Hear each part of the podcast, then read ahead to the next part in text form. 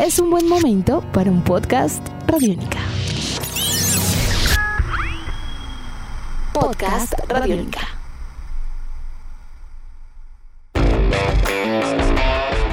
Sensaciones encontradas ha producido el regreso de algunas competiciones deportivas en el mundo, y más concretamente hablaremos del tenis. También el vuelo del deporte colombiano a Europa ya tiene una fecha definida y los entrenamientos deportivos y recreativos en nuestro país también ya tienen luz verde para salir. Vamos a repasar un breve compendio de lo más destacado ocurrido en el deporte en la presente semana. Esto es Tribuna Radiónica. El plan para reactivar entrenamientos deportivos de alto rendimiento y también de carácter recreativo ya está sobre la mesa. Ahora la pelota está en el campo de las diversas federaciones, las cuales tendrán que presentar sus respectivos protocolos ante el Ministerio de Salud y también ante la cartera del deporte. La práctica individual del deporte en general ha quedado circunscrita a personas entre los 18 y los 69 años.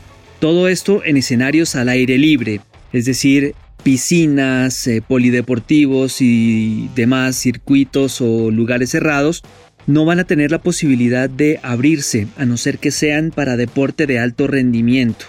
Es decir, que la natación profesional y otras eh, disciplinas acuáticas podrán realizarse siempre y cuando sean a nivel profesional. Deportes colectivos y de contacto físico pueden entrenar siempre y cuando sean prácticas, insistimos, individuales y por fases. Pero lo más importante, las autoridades de cada ciudad y o de cada municipio tienen la autonomía de decidir si autorizan o no estos entrenamientos. Entre las noticias más importantes en este campo está la aprobación por parte del gobierno del protocolo para el regreso del fútbol a sus prácticas de carácter individual, la cual tendrá que hacerse en seis fases. ¿Cuáles son estas fases? Rápidamente.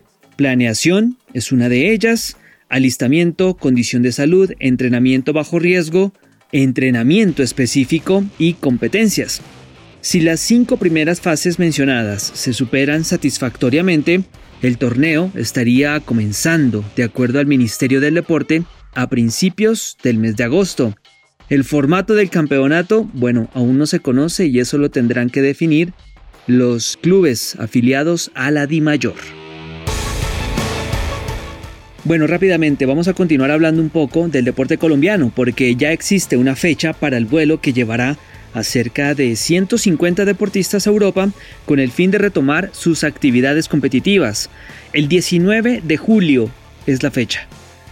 Ese día saldrá el avión que llevará, entre otros, a deportistas como Mariana Pajón, Egan Bernal, Nairo Quintana y también a varias jugadoras de fútbol profesional que obviamente viven y compiten en el viejo continente.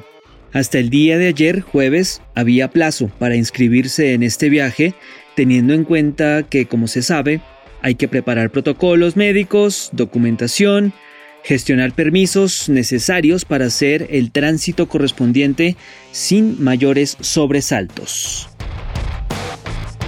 El tenis mundial ya anunció su calendario de actividades para el segundo semestre del año en medio de sensaciones encontradas por parte de quienes lo practican.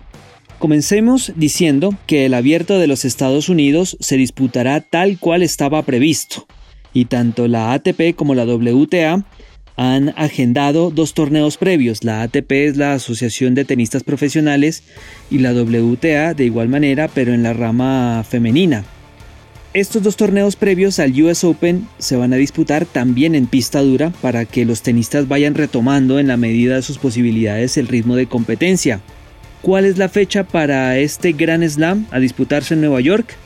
Ciudad que por estos días eh, está siendo cruelmente azotada por la pandemia pues será el próximo 31 de agosto.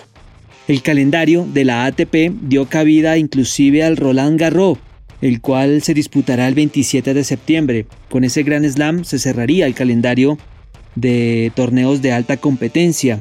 Aunque esta es una noticia, la del calendario, que alegró a los amantes del deporte blanco, a otros, la verdad, les supo a bastante poco. Uno de ellos fue el siempre polémico tenista australiano Nick Kyrgios, quien calificó de egoístas a los norteamericanos por permitir la realización del US Open. Asimismo, Rafa Nadal y Novak Djokovic han guardado un silencio prudencial y también están dudando de ir a participar. Y para rematar, el número 2 del mundo en el tenis adaptado para personas en situación de discapacidad, el argentino Gustavo Fernández, mostró su frustración porque no se les tuvo en cuenta en el calendario del tenis para la segunda parte del 2020. Bueno, cerramos con esta recomendación. Anoten estas fechas en el calendario 7 y 8 de agosto. Vuelve la Champions. La UEFA ya definió el calendario y el formato del torneo de clubes más importante del mundo. Hasta el lugar de las finales definieron Portugal. Aún quedan por disputarse cuatro partidos de la fase de octavos de final. Barcelona contra Napoli, Manchester City contra Real Madrid, Juventus contra Lyon y el Bayern de Múnich contra el Chelsea. Y en los próximos días se sabrá si estos juegos se disputan en sus respectivos estadios o si se trasladan también a territorio luso. La gran final se va a disputar en el Estadio da Luz, en Lisboa, el 23 de agosto. Tan pronto se definen los octavos de final, los equipos que faltan, pues se hace el sorteo, se disputan los cuartos de final a partido único en Portugal, luego llega la semifinal y luego la gran final de la cual hacemos referencia en Lisboa el 23 de agosto.